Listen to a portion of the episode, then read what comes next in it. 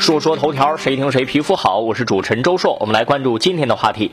十一月十八号，在湖北武汉地铁七号线的小东门车站，站台工作人员小陈发现了一名女子坐在地上，于是呢上前询问。见到女子一直不说话，小陈就安慰她，并摸了摸她的头。没想到呢，这名女子一下子情绪崩溃，抱着小陈是崩溃大哭。女子说呀，自己连续加班一个月，太累太苦了，却不敢在家里哭，怕吓到年幼的女儿。最近有一项调查显示，以杭州为例，近五成的白领有焦虑，六成的白领有实际的跳槽行为，过半白领认为跳槽的难度要高于去年。很多朋友就问了，说这个跳槽能缓解职场焦虑和压力吗？应该如何去看待职场焦虑？如何正确的缓解职场焦虑呢？我觉得呀，跳槽可以缓解职场焦虑和压力，但只是治标不治本。跳槽一时爽，后续烦得慌。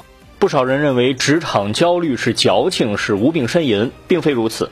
这是时代发展与社会矛盾的一种外化表现。现在的职场跟十几年前、几十年前大不一样。计划经济时代，自不必说，按部就班、安安稳稳，没什么可焦虑的。大家干好一亩三分地的活儿就很好了，拿工资退休，安度晚年。市场经济以后，刚开始也并没有那么多值得焦虑的事情，甚至我觉得到二十一世纪初也没有那么明显。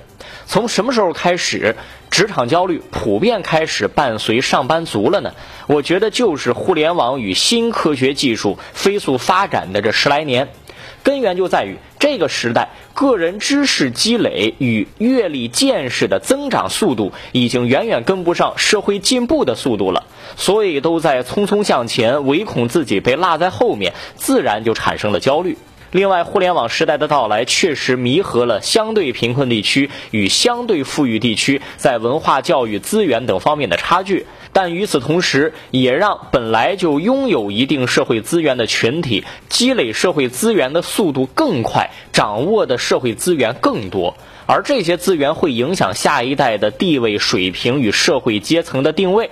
那没有这些资源或者相对资源少的群体产生焦虑，也就可以理解了。缓解职场焦虑的途径呢，因人而异，也要分为病理性焦虑和非病理性的焦虑。如果不足以构成病态，那么就可以用自己喜欢的方式去排解压力，运动、打游戏、购物，去分散注意力。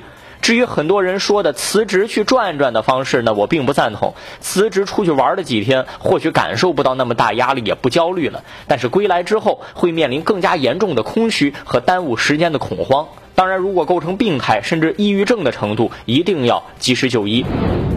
我们来关注下个事儿。最近，杭州的汪女士发帖表示，自己的孩子在模特兴趣班被老师当众批评，原本活泼开朗的孩子呢变得内向。去医院检查以后，医生说孩子这是应激障碍反应。很多网友在纠结说，在孩子的成长过程当中，到底该不该给孩子贴上性格标签？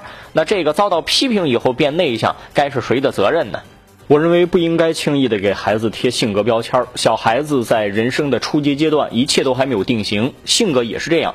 如果人为给他贴上标签，容易让周围人以及自己产生一种心理暗示，对孩子的全面发展不利。从心理学角度讲，标签效应是一个值得探讨的问题。就是当一个人被外界贴上标签的时候，也就是用一些词汇归入某些分类的时候，他的自我认同和行为都会受到影响。这个标签效应呢，无所谓好，无所谓坏，但是这种定性的导向可能会阻碍孩子的多元化发展。本来可能会有多种可能，就是由于被贴上了标签，只能发展到大家评价的那个方向。另外，目前家长常用的标签也不过就是内向、外向几个大而化之的形容，但实际上性格的形成因素很复杂，内向、外向还有很多分类。如果过早的给孩子贴上了标签，而且经常去念叨，就会让孩子产生“原来我就是这样啊”这种认知，更加在性格的死胡同里无法走出来。与其给孩子贴标签，家长不如反思一下，为什么孩子会形成这样的性格？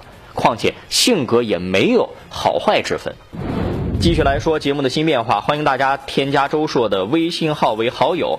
每天呢，周硕会把第二天的说说头条的话题发到朋友圈里头，大家可以跟我来互动留言。晚上录制节目的时候呢，会采取大家的留言，我们一起来交流。周硕的微信号是周硕九零九，周硕是汉语拼音全拼，九零九是阿拉伯数字九零九，不要搜汉字，要搜汉语拼音。周硕九零九。说说头条，谁听谁皮肤好？我是主持人周硕，下期节目咱们接着说。